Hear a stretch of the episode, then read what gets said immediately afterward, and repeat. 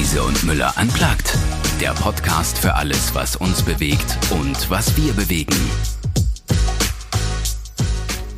Hallo und herzlich willkommen in einer neuen Folge im Podcast Riese und Müller Unplugged. Mein Name ist Jule Jankowski und ich spreche hier auf diesem Kanal mit Menschen aus dem Unternehmen Riese und Müller, aber nicht nur das, sondern auch mit Menschen aus dem Umfeld. Denn Riese und Müller, das kann ich glaube ich sagen, ist ein Unternehmen, das sich nicht nur mit sich beschäftigt, sondern einen sehr intensiven Austausch mit spannenden Menschen aus ihrem Umfeld pflegt. Und wir hatten hier schon die Gelegenheit, mit Zukunftsforschern zu sprechen, mit Menschen, die sich mit dem Thema Mobilität von einer sehr, sagen wir mal, Metaperspektive beschäftigen. Auch mit Antje von Dewitz, Geschäftsführerin von VD. Also spannende Zeitgenossen. Und heute ist mal wieder Zeit für eine weitere sehr spannende Zeitgenössin. Ich freue mich schon sehr, heute jemand begrüßen zu dürfen, die die große Welt hier in unser virtuelles Studio mitbringt. Denn äh, ich begrüße heute in unserem Studio Tanja Katzer. Tanja Katzer ist Weltenbummlerin. Und nicht nur das, sie bummelt nicht nur einfach so über den Globus zusammen mit ihrem Mann Dennis, sondern sie hat auch eine echt große Botschaft im Gepäck. Und über das, was sie so erlebt auf ihren Reisen und das, was sie innerlich bewegt, haben wir heute die Chance zu sprechen. Und ich sage jetzt erstmal Hallo und herzlich willkommen, liebe Tanja. Hallo, liebe Jule, ich freue mich sehr, heute dabei zu sein. Ja, da freue ich mich auch, dich hier zu haben und ähm, dich sozusagen mal ein Stückchen im räumlichen festhalten zu können, auch wenn wir nicht im gleichen Raum sitzen. Und ähm, meine erste Frage an dich, wie an alle Gesprächspartner hier in diesem ähm, Format ist, was hast du heute schon bewegt? Hast du schon etwas bewegt oder wir sind ja noch am Vormittag?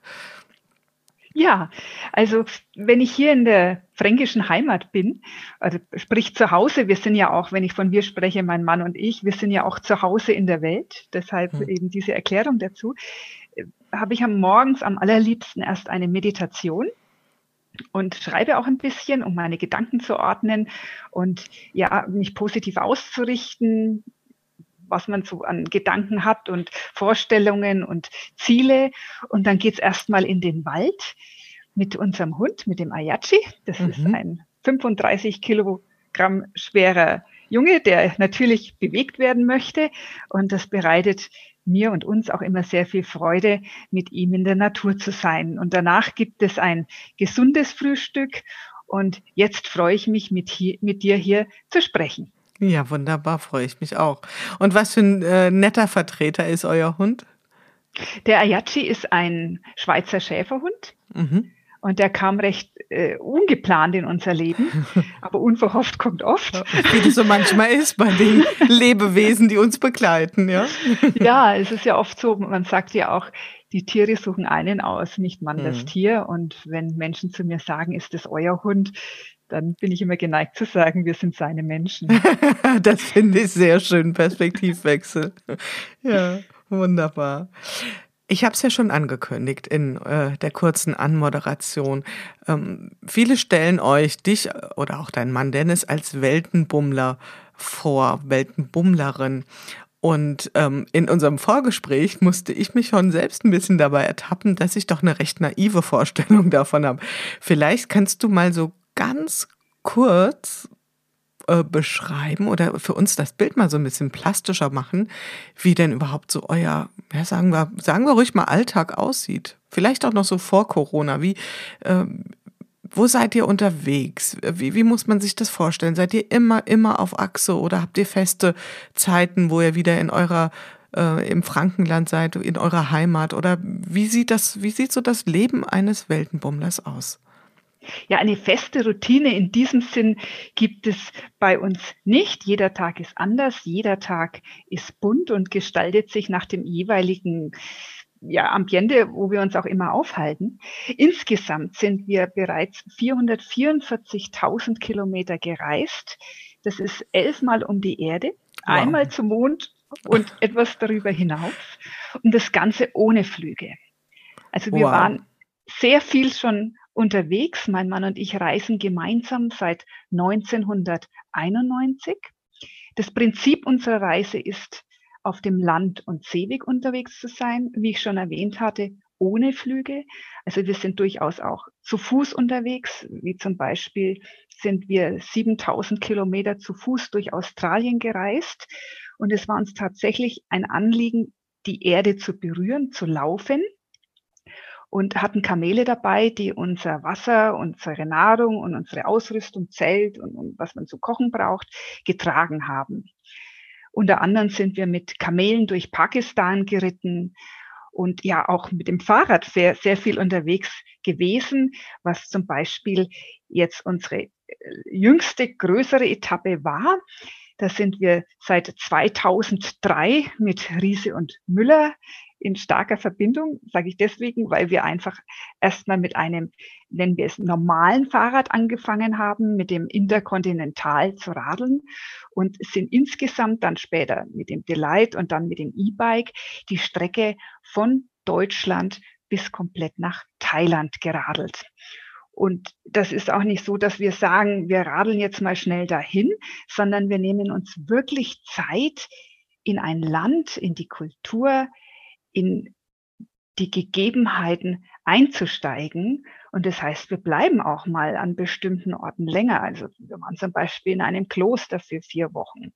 Oder wir sind auch einmal einfach an einem einsamen Strand für längere Zeit, um dieses Land wirklich zu spüren hm. und kennenlernen zu dürfen. Du hast eben das ähm, sehr schön beschrieben. Du hast gesagt, wir berühren die Erde. Und ähm, wir kommen da später nochmal auf dieses große Thema, aber ich könnte mir vorstellen, wenn man die Erde berührt, berührt auch die Erde einen selbst, oder? Oh ja. Und das ist dann für uns auch entstanden, dass es bei uns nicht nur ums Reisen geht, sondern es geht einfach um viel, viel mehr in unserem Leben, was sich da entwickelt hat und was wir über die vielen Jahre lernen durften. Und in der Zeit sind auch ja bereits schon elf Bücher entstanden, weil es einfach auch schön ist, wenn wir uns mitteilen können über unsere Erlebnisse, über die Völker zu schreiben, über unsere spannenden Erlebnisse und Begegnungen. Hm, das ist ja schon so ein bisschen Teil der großen Botschaft, die ihr habt, über die wir sicherlich ganz dezidiert noch sprechen werden. Aber wenn äh, bleiben wir noch mal bei diesem Thema. Also ich nehme jetzt mal das Beispiel Thailand. Also ist es dann so, dass ihr sagt, Ihr wollt mit dem Fahrrad zum Beispiel nach Thailand reisen und ihr macht eine generalstabsmäßige Planung jeder kleinsten Etappe oder ist es eher so, dass ihr sagt, ihr habt das große Ziel und ihr schaut mal, wie es euch dahin trägt? Wie muss man sich das so ganz genau vorstellen? Ich bin grundsätzlich ein recht romantischer Mensch und sehe alles sehr blümerant. da muss ich dann selber lachen, weil ich mir manchmal denke, auf der einen Seite macht sich Mensch um, also ich sage grundsätzlich der Mensch, um Dinge sorgen, die eventuell überhaupt nie eintreffen. Und dann wiederum gibt es Dinge, an die würde ich im Leben nicht denken und mit denen bin ich dann konfrontiert.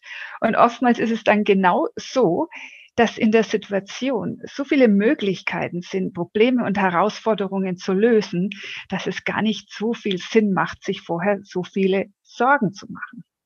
Trotzdem ist es natürlich äußerst wichtig, dass man nicht blauäugig in die verschiedensten Situationen hineingeht und sich schon informiert über Länder, über Richtlinien, wenn man eine Grenze übertritt oder auch über religiöse, religiöse Hintergründe. Also wie wir zum Beispiel durch Pakistan gereist sind, da wäre es unmöglich gewesen, wenn ich jetzt in, in, in einem Tanktop rumlaufe. Das ist dort einfach nicht üblich. Und es ist natürlich besser, wenn man sich dann ein Kopftuch oder so aufzieht, einfach um den landesüblichen Gegebenheiten sich anzupassen. Und so ist es mit vielen Bräuchen oder ja, zum einen religiöse Bräuche, aber zum anderen auch, wie man sich benimmt, zum Beispiel in der Mongolei. Wir haben da mal eine Blutsuppe bekommen. Ich muss dazu sagen, dass ich zum größten Teil Vegetarier bin, mittlerweile wieder Flexitarierin. Aber das war eine ganz, ganz fürchterliche Suppe zu dieser Zeit. Da, da waren Arterien und alles Mögliche drin, was man sich so vorstellen kann. Und in manchen Ländern ist es so, dass es einfach wichtig ist, aufzuessen, dass die Menschen sehen, es hat geschmeckt, es hat gemundet, man isst das alles. In der Mongolei war es so, wenn man aufgegessen hat, dann hat man damit zum Ausdruck gebracht, ich habe Hunger, ich will noch mehr. Oh Gott, und in oh dem oh Fall war es oh natürlich gut, wenn man von so einer Suppe, die jetzt überhaupt nicht meinem Gusto entspricht, einfach was in der Suppe übrig lässt. Somit weiß der Gastgeber, okay, die ist satt, der brauche ich nicht nachgeben. Das sind tatsächlich ja schon echte Herausforderungen, oder? Wie bist du durch die Situation durchgekommen? Also wusstest du das? Warst du da gut vorbereitet, jetzt speziell bei der Blutsuppe, oder bist Ach, du in die Falle getappt? Es war grandios, weil ich filme ja meistens nicht so gerne oder mittlerweile sehr, sehr gerne, aber das liegt jetzt auch schon äh, Mongolei um die 20 Jahre zurück. Das war in unseren Anfängen. Und da waren wir dann auch schon knapp zehn Jahre unterwegs. Anfänge, wir sind ja seit 1991 unterwegs. Aber ich habe dann einfach zur Kamera gegriffen und zum Dennis gesagt, ich film, du isst. Wunderbar. Wunderbar. er war dann tapfer und war dann recht amüsiert, dass ich die Situation so für mich lösen konnte. Sehr smart, Tanja. Wunderbar. Hast du gut gelöst. Ich weiß nicht, ob ich so kreativ gewesen wäre.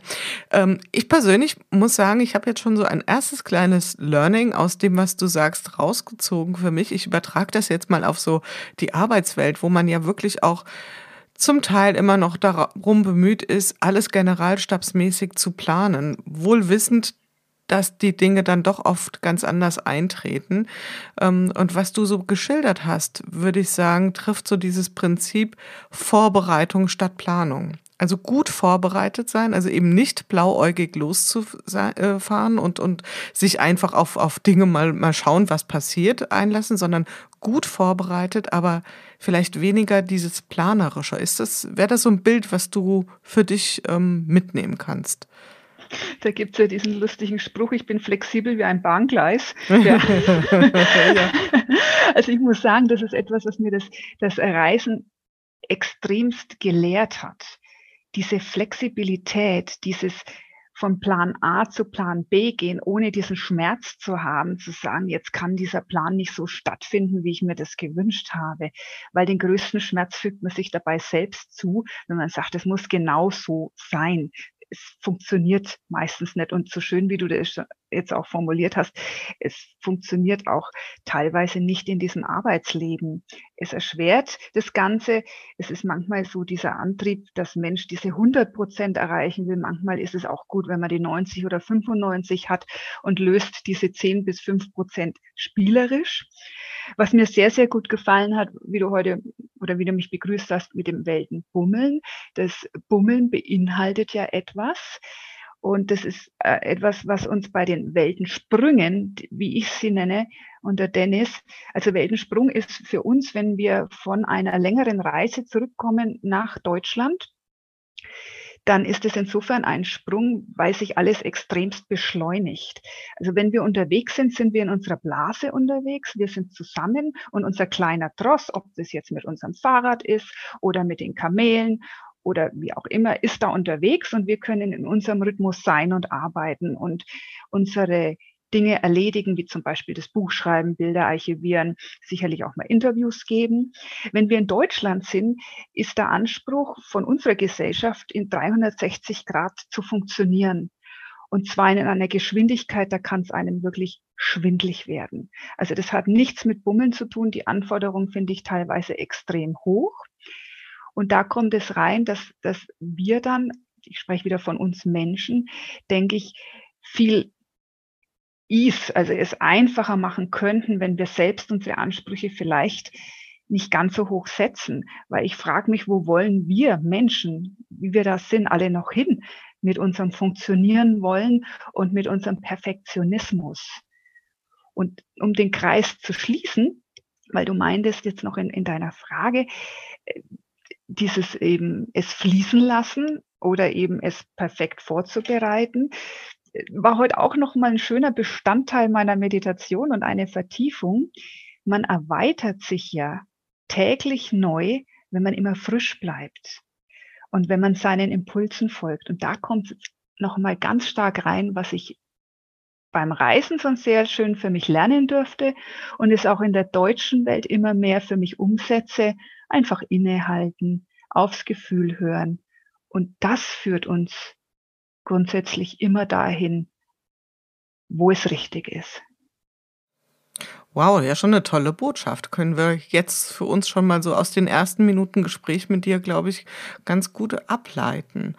Und ähm, du hast es so beschrieben. Ihr seid also dann unterwegs und äh, ich bleibe nochmal beim Beispiel Thailand und es ist eben nicht so, dass jede Station schon vorher explizit ausgemacht ist, sondern ihr spürt da auch ein bisschen rein, wo ihr länger verweilen wollt, wo nicht. Was passiert so unterwegs? Ähm, Stichwort Buchschreiben. Also schreibt ihr auch unterwegs schon eure Eindrücke nieder? Ähm, verarbeitet ihr das? Oder ist es so, dass ihr reist, reist, reist und wenn ihr wiederkommt, dann schreibt ihr das nieder? Wie, wie muss man sich das vorstellen? Also früher war es noch so, da hat der Dennis tatsächlich alles in ein Tagebuch geschrieben. Diese Tagebücher mhm. haben wir alle noch zu Hause. Das ist fantastisch. Mhm. Da gab es das ja noch gar nicht. Also da haben wir dann irgendwann mal jemanden gesehen, der hat einen Laptop gehabt. Das fanden wir großartig. Und dann hat sich dahin entwickelt, dass wir tatsächlich jetzt mit Laptops reisen, äh, dass wir mit mehreren Kameras reisen. Also sind dann schon sehr equipped und haben im Schnitt reisen wir ja, ist unterschiedlich, äh, kommt auch wieder auf den Modus an. Aber ich würde mal sagen, drei Tage Reisen ist auch wiederum drei Tage Schreiben oder Bilder verarbeiten oder mal fünf Tage Reisen und dann drei Tage verarbeiten. Es kommt dann auf die Erlebnisse an, was auch sehr, sehr schön ist, weil zum einen hilft ja das Schreiben direkt, um das Gesehene zu verarbeiten. Es bleibt viel, viel frischer. Mhm. Und das machen wir nicht den, genau am gleichen Tag, also am Abend des gleichen Reisetages macht der Dennis hauptsächlich erstmal Kurzaufzeichnungen, entweder im Computer oder auf Tonband, weil die Erlebnisse in diesem Maß einfach dann viel, viel frischer sind. Das mag manch einer auch von ja, seiner Woche kennen. Am Montag meint man noch, ach, das weiß ich noch ganz genau mhm. am Freitag. Und dann ja, sagt man, genau. Mensch, wie war das nochmal? Wann war das und so? Also diese Stichpunkte helfen enorm. Und dann in diesem Ambiente des Landes zu schreiben. Das heißt, wir sitzen da irgendwo und können direkt die, Natur sehen, riechen, die Gewürze dort schmecken. Das ist nochmal ein ganz anderes Lebensgefühl, das Erlebte dann zu Papier zu bringen. Zum einen, was im Außen passiert ist und aber auch, was im Inneren dann passiert mit dem, was man so sehen darf und auch verarbeiten darf. Ja, das kann ich total nachvollziehen. Es, wir, liegen ja immer so der Illusion, dass das, was wir in dem Moment spüren und wahrnehmen, dass das so wahrhaftig ist, dass wir es auch noch Wochen später so abrufen können. Und ja, die Erfahrung zeigt ja, so ist es nicht. Ja, es ist dann doch oft flüchtig und wenn wir es in dem Moment festhalten, auch vor dem Eindruck noch des, wie du so schön sagst, Ambientes, ich glaube, dass das was äh, sehr Wertvolles ist. Jetzt haben wir ja eine besondere Situation. Wir sind mitten in einer Pandemie. Das heißt also, wenn es sich für jemand mutmaßlich ja sehr verändert hat, dann ja doch für Menschen wie für euch. Also was ist im Moment überhaupt noch möglich? Also ist es der berühmte Finger auf der Landkarte, der jetzt gerade noch zum Reisen kommt? Oder auch, äh, ich meine, ihr habt ja auch viele Vorträge, Lesereisen. Das muss euch ja doch ganz schön durcheinandergewirbelt haben. Ja und nein. Also zum einen kommt da wieder zum Tragen. Äh, Reisen hält einen unglaublich flexibel. Und dieses Wissen, dass eben aktuell die Situation sich geändert hat, hat uns zum einen hier in Deutschland entschleunigt mit unserer Arbeit, weil wir hatten eine hohe Anforderungsdichte. Wir arbeiten sieben Tage die Woche. Und dadurch, durch die Pandemie sind für uns Vorträge ausgefallen, Messen ausgefallen. Und wir konnten tatsächlich mal Dinge einfach bearbeiten in einer anderen Geschwindigkeit, als wir diese gewohnt waren. Deshalb denke ich auch mit, mit allen Dingen, die uns Negatives passieren können im Leben oder eben in einer Richtung passieren, die uns nicht gefallen, finde ich es schön, wenn man sich immer auch was Positives rausziehen kann. Und zum anderen war es so, wir, wir hatten ja die ursprüngliche Reise mit dem Fahrrad von Deutschland bis äh, durch Schwerpunkt war dann Mongolei, Vietnam, Kambodscha. Wir waren neun Monate in China und dann ging es weiter eben nach Thailand. Und da wollten wir ursprünglich wieder ansetzen. Also die Etappe von Sibirien sind wir dann tatsächlich bis nach China auch mit dem E-Bike gefahren. Das hing damit zusammen, dass uns das Gepäck wirklich sehr, sehr schwer wurde mit den Laptops. Und wir sind ja für das ganze Jahr ausgestattet mit Schlafsack und mit Zelt und mit Kochequipment und wenn es kalt wird und wenn es über die Pässe geht. Also wir radeln 150 Kilogramm Gepäck äh, gerechnet, also auch mit unserem Eigengewicht, Gewicht der Räder und unseres Hundes, weil der kann ja auch nicht die ganze Zeit laufen. Und dadurch, das ist entstanden. Also Status quo war, wir möchten immer unsere Reisen da fortsetzen, wo wir aufgehört haben. Und wir hatten unsere Reise in Thailand aufgehört und unser Plan war vor der Pandemie dahin zurückzureisen, wo wir eben gestoppt haben. In dem Fall hatten wir Kambodscha eben angedacht als Zwischenziel. Da kennen wir Menschen, wo wir unser Fahrzeug unterstellen können. Also wir, man kann die Akkus vom E-Bike nicht im Flugzeug transportieren, beziehungsweise sehr schwierig. Und wir haben die mittlerweile einmal auf dem Weg von Deutschland nach Sibirien in der transsibirischen Eisenbahn mit unseren Bikes transportiert. Und unsere Herausforderung war dieses Mal, wenn wir eben nach Kambodscha zurückreisen, wie bekommen wir unsere Akkus und unsere Fahrräder zurück? Und da war eben die Überlegung mit unserem Fahrzeug, mit dem wir auch Vorträge halten, und unterwegs waren, eben diese Strecke zu fahren. Alles schön langsam, um eben auch auf der Reise wieder berichten zu können. Das ist dann zu sehen wie ein Tiny House und eben auf der Reise dahin nochmal eben auch was zu erleben mit den Rädern und dann in Südostasien 20.000 Kilometer mit unserem Bike unterwegs zu sein und da unser neues Projekt zu machen, was äh, wiederum mit dem Schutz der Elefanten zu tun hat. Aber ich glaube, da wird jetzt die Antwort zu lang, äh, weil ich, ich möchte noch den Kreis schließen zu deiner Frage. Und da war jetzt für uns Südostasien einfach aktuell wegen der Pandemie nicht möglich. Aber wir haben diesen kleinen Schlitz in der geöffneten Tür gesehen dieses äh, vergangene Jahr und sind Anfang August nach Norwegen gereist. Eben mit unserem Fahrzeug und unseren E-Bikes und hatten da diese Möglichkeit einzureisen. Das war ein relativ kurzes Zeitfenster, soweit ich das mitbekommen habe, wie das ging und äh, wollten eigentlich dann Oktober wieder rausreisen, um zu, für einer Messe, mehreren Messen präsent zu sein. Die wurden abgesagt und dadurch hat sich für uns eine ultimativ schöne Reisezeit von ja, über fünf Monaten in Norwegen ergeben. Und wahrscheinlich darf ich das jetzt gar nicht so laut sagen, weil wir, wir, wir waren da in der Natur, in der Freiheit, waren kaum berührt von der Pandemie, weil in Norwegen ist viel, viel Platz. Im Supermarkt war nicht mal Maskenpflicht, als wir dort waren. Und das waren die einzigen Berührungen, wir haben dann eben nach dieser Zeit, die wir in Norwegen verbracht waren, direkt einen Corona-Test gemacht in Norwegen noch, sind dann Transit nach Hause gereist und waren Weihnachten da, um mit Dennis Mama und meinem Papa zu feiern, die über 80 sind. Das war jetzt für uns der Grund, eben zurückzukommen. Mhm. Das war eine lange Antwort, Julia, Nein, für deine das ist, Frage. Das ist, äh, ist ja auch eine große Frage gewesen.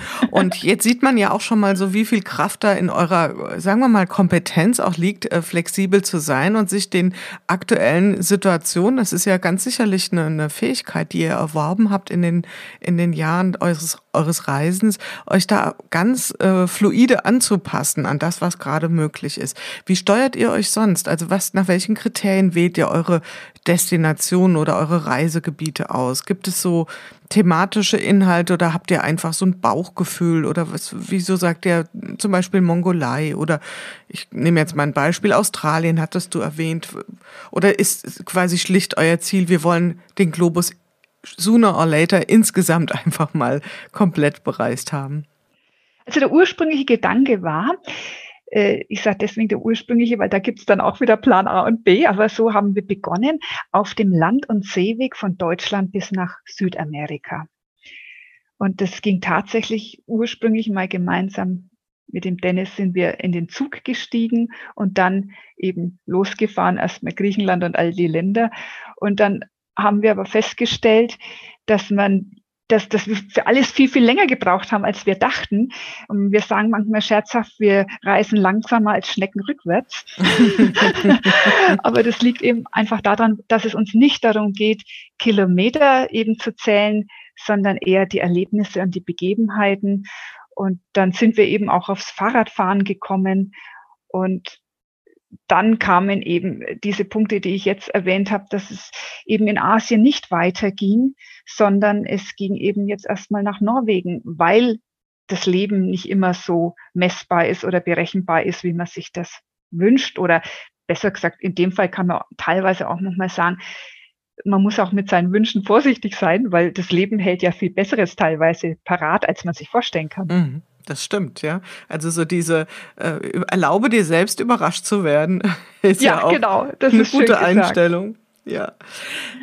Stichwort Fahrrad. Wir sind ja hier im Podcast von Riese und Müller und ein bisschen was hast du ja schon erzählt, auch so die Herausforderungen, zum Beispiel die Akkus zu transportieren, Aspekt, über den man vielleicht so als normaler E-Bike-Fahrer, wenn man sich in Deutschland bewegt, überhaupt nicht nachdenkt. Ähm, was sind sonst so Herausforderungen, die erlebt habt oder vielleicht auch besonders schöne Dinge, die euch das Fahrrad ermöglichen oder auch gerade das E-Bike?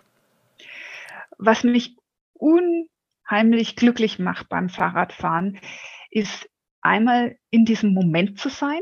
Beim Radeln ist man, bin ich, fühle ich mich sehr präsent, um das um mich herum zu erleben.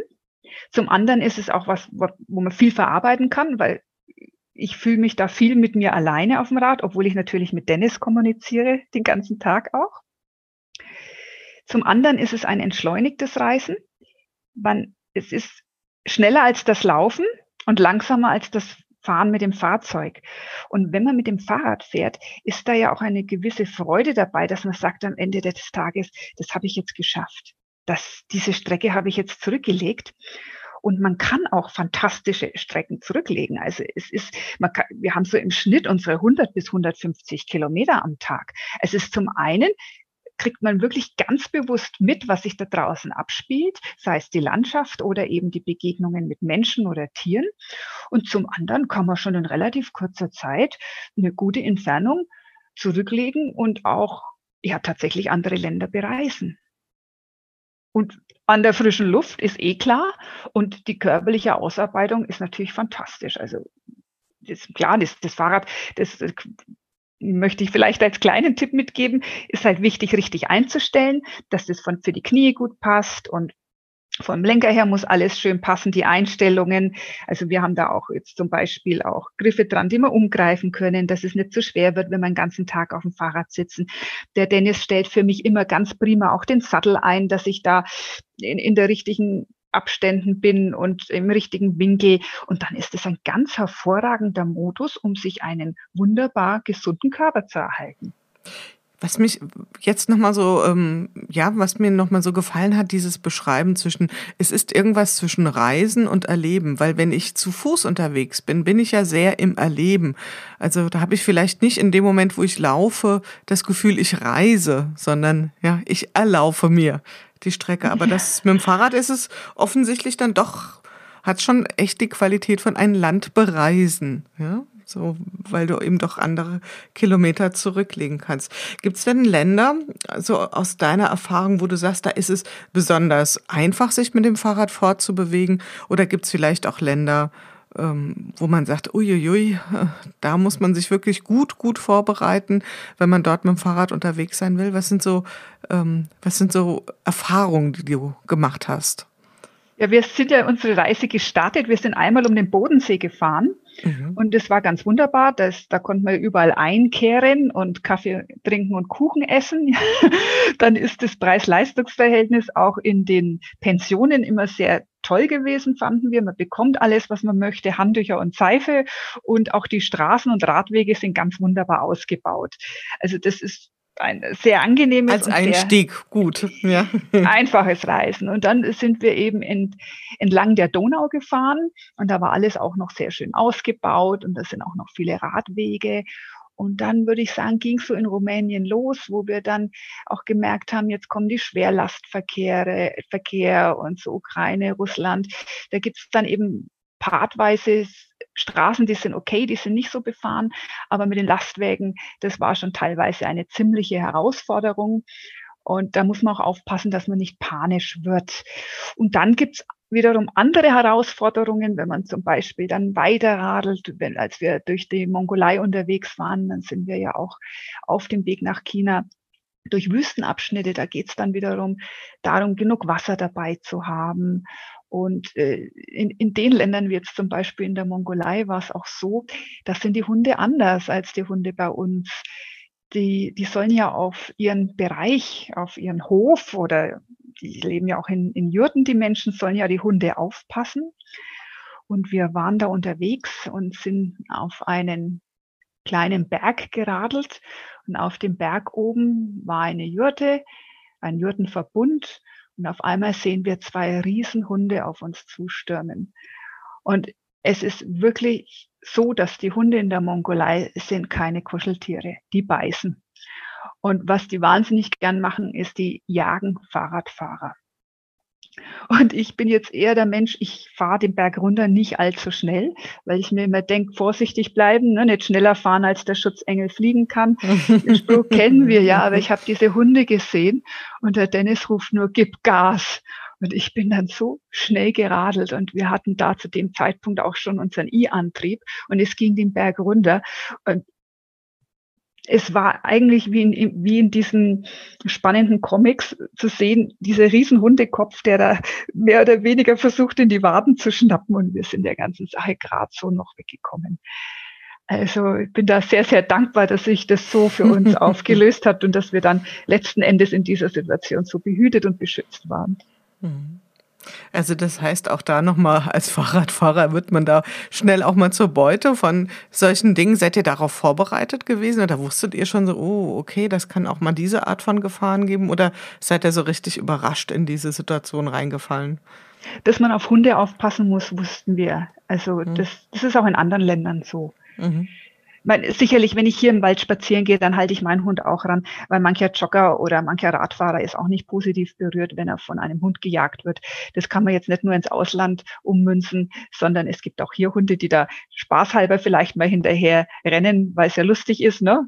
Äh, was zu jagen oder auch, ja, vielleicht auch mal zuschnappen könnten. Ich sage das in aller Liebe, weil ich bin ja selbst sehr tierlieb und Hundebesitzerin und aber wie gesagt, das ist natürlich was, auf was man als Fahrradfahrer achten sollte, dass man da vielleicht auch im, im Vorfeld, wenn man sieht, da ist ein Hund und der ist jetzt vielleicht frei an einem Hof gebunden, also in diesem Environment, also in diesem ja, wie sagt man, ist, ist als Hofhund tätig, dass mhm. man da einfach sehr bewusst mit der Situation umgeht. Genau, es ist eher, eher eine Form von Nutztier und nicht wirklich so, wie es kennen als Kuschelfamilienhund. Das ist eine andere Funktion, die die Hunde da übernehmen.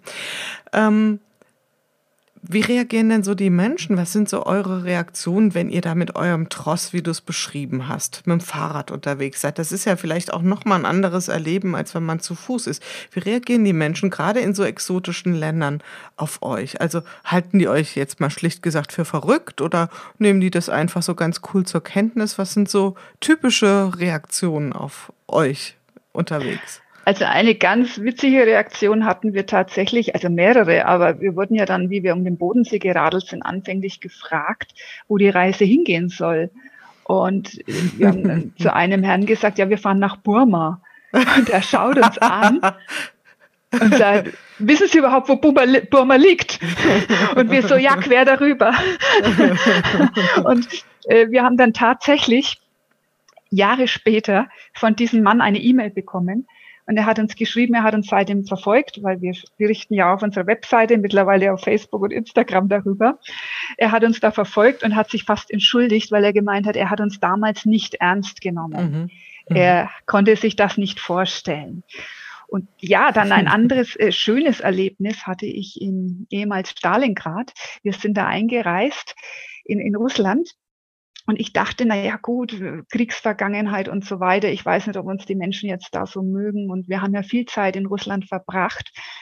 Und äh, in den Großstädten ist natürlich der Verkehr auch stärker. Das ist auch immer für den Fahrradfahrer gar nicht so lustig, wie wenn man dann eben am Land unterwegs ist. Und da müssen wir extremst konzentriert sein. Wir nennen das dann im Flow zu sein, also sich komplett auf diese ganzen äh, Gegebenheiten außen einzustellen und auf diese Fahrt zu konzentrieren. Und wir werden da oftmals so liebevoll von dem Verkehr integriert, muss ich sagen, dass Menschen einfach anhalten, stoppen, uns zuwinken, uns vorfahren lassen.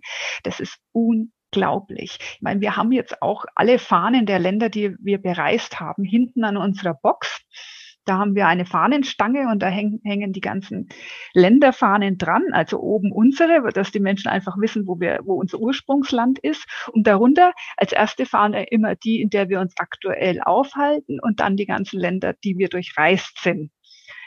Und die Menschen reagieren, es, es war bis jetzt nur positives Feedback, was wir bekommen haben glückliche Menschen, die winken, die eventuell auch Fernweh bekommen, wenn sie uns sehen, was wir auch oft hatten, jetzt gerade so in Ländern wie Moldawien, in Kasachstan, in Russland, die Leute halten an und geben uns irgendwas mit. Also die wollen uns unbedingt versorgen. Wir hatten selbst an einer Grenze, dass uns ein Grenzer mal Kleingeld gegeben hat, weil er gesagt hat, ihr seid frisch hier in dem Land, ihr, ihr müsst euch doch was zu essen kaufen.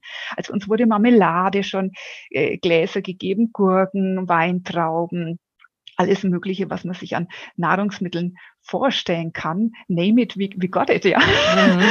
Und äh, teilweise so viel, dass wir es nicht mehr radeln konnten. Wir sind mal an einem Markt vorbeigekommen, da waren viele Ostbeken und die wollten uns ganz viele Melonen mitgeben. Und da geht's dann auch wieder darum, du fragtest, wie bereitet man sich vor? Man möchte die Menschen auch nicht beleidigen. Ja, eben. Wir mhm. haben dann teilweise auch erklären müssen, wir können das nicht mehr radeln oder wir können das nicht mehr in der Zeit essen, dass es nicht schlecht wird. Und es ist ja auch wichtig, dass man keine Lebensmittel verderben lässt. Dann haben wir angefangen, mit den Menschen Gruppenfotos zu machen vor unseren Fahrrädern mit den Dingen, die sie uns schenken wollten um ihnen einfach zu sagen, wir nehmen diese Erinnerung mit und euch, wir tragen es in unseren Kameras und im Herzen mit uns. Das ist eine schöne Idee, wunderbar. Wunderbar. Wie viele Fahnen, wie viel äh, sind an eurem Fahrrad angebracht? Wie viele Flaggen und wie viele Kilometer? Was zeigt die Uhr ungefähr? Also Flaggen kann ich dir jetzt spontan gar nicht sagen, wie viele das sind, aber das sind ganz, ganz viele. Und äh, Reisekilometer haben wir mit dem E-Bike 17.000 zurückgelegt und gesamt würde ich sagen um die 32 bis 35.000. Ja, Wahnsinn. Sehr schön. Du hast jetzt schon eine ganze Reihe von kleinen oder auch größeren Botschaften, Lernerkenntnissen hier mit uns geteilt.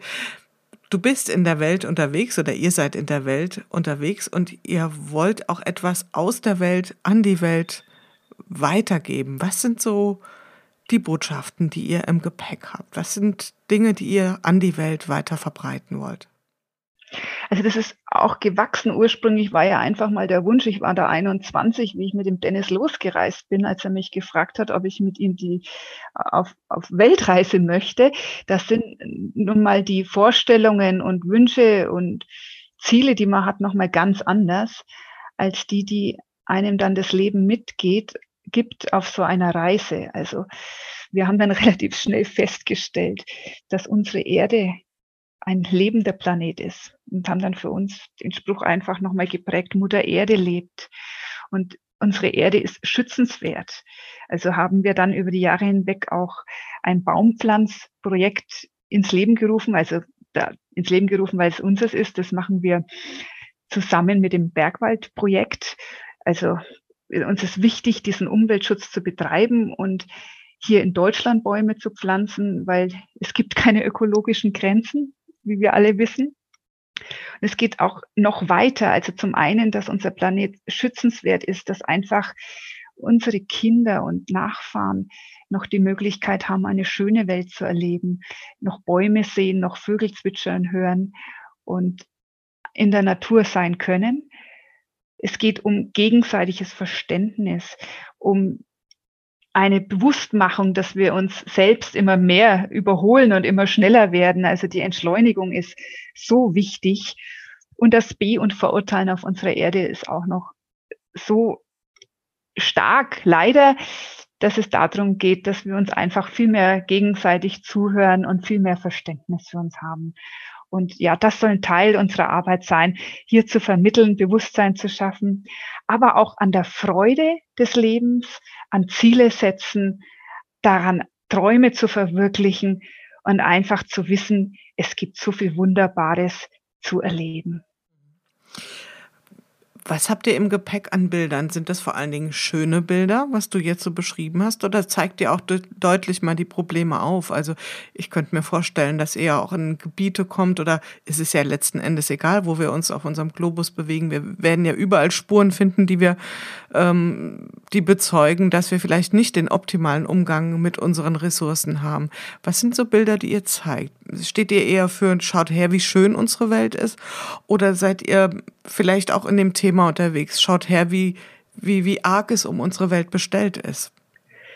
Ja, das ist, äh, heute haben wir eine Zeit erreicht, in dem ganz viel jetzt gerade auch auf den Portalen, sagen wir zum Beispiel Instagram oder so, da wird oftmals das Schöne gezeigt, das Perfekte und das ist schön anzuschauen, solche Bilder, würde ich mal sagen. Und wir bemühen uns auch, schöne Fotografien zu zeigen, weil wir über die schönen Fotografien gerne auch unsere Nachricht transportieren. Das heißt, man findet durchaus auch mal kritische Texte unter den schönen äh, Bildern. Kritisch möchte ich in dem Sinn gar nicht als kritisch bezeichnen, sondern einfach ehrliche Texte, wie es um unsere Mutter Erde bestellt ist und auch äh, mit dem Miteinander. Es sind auch Texte dabei, die motivieren. Es ist ganz oft das, was wir eben einfach gerade im Außen erleben, in einem Land. Also wenn wir durch China radeln, erzählen wir selbstverständlich vom Smoke. Und wir erzählen selbstverständlich von den Fabriken, die da stehen. Und die, nebendran ist ein Kinderspielplatz und die Kinder, die können nicht mehr richtig die Luft atmen, weil alles so verschmutzt ist. Wir berichten über die Wasserkatastrophen, die dort stattfinden, weil es einfach ganz, ganz wichtig ist, da auch ein Bewusstsein zu schaffen.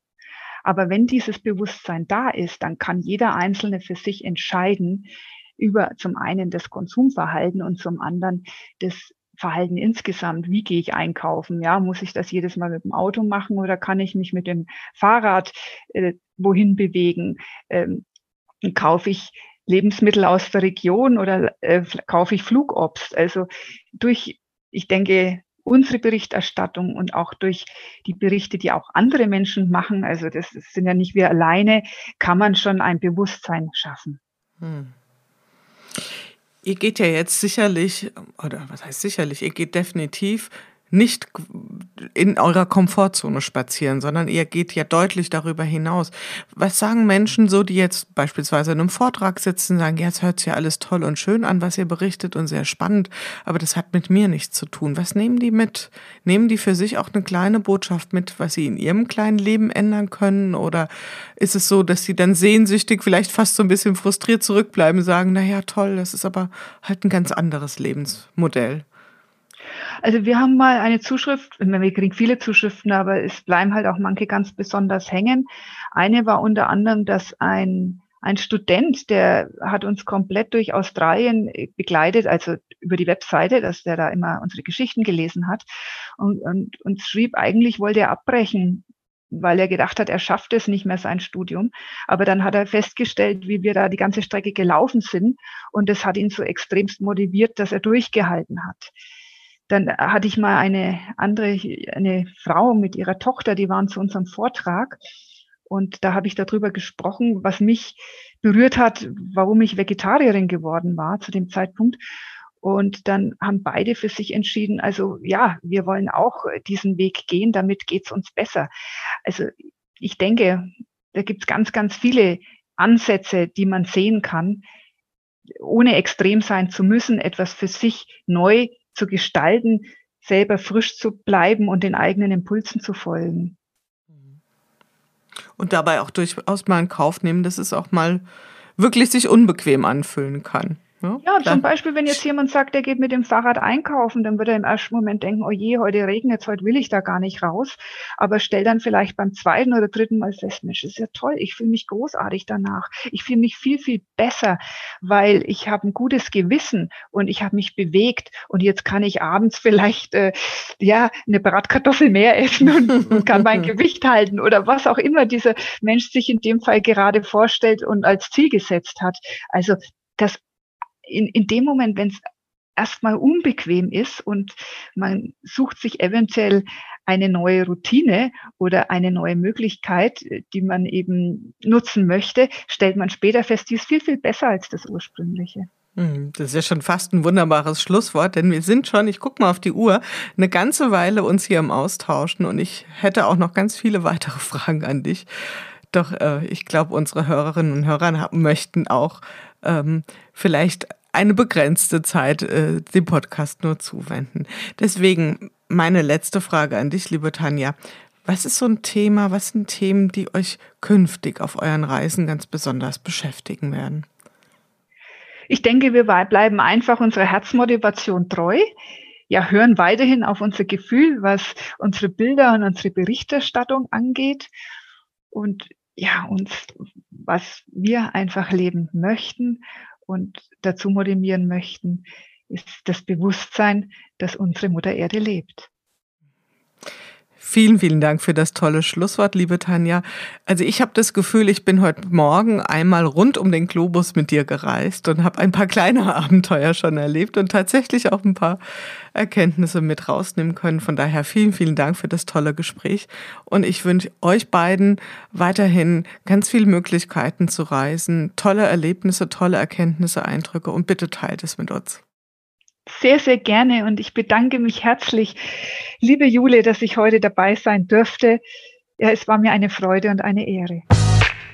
Das war's für heute mit unserem Podcast Riese und Müller unplugged, dem Podcast für alles, was uns bewegt und was wir bewegen. Lust auf mehr? Dann einfach alle anderen Folgen hören.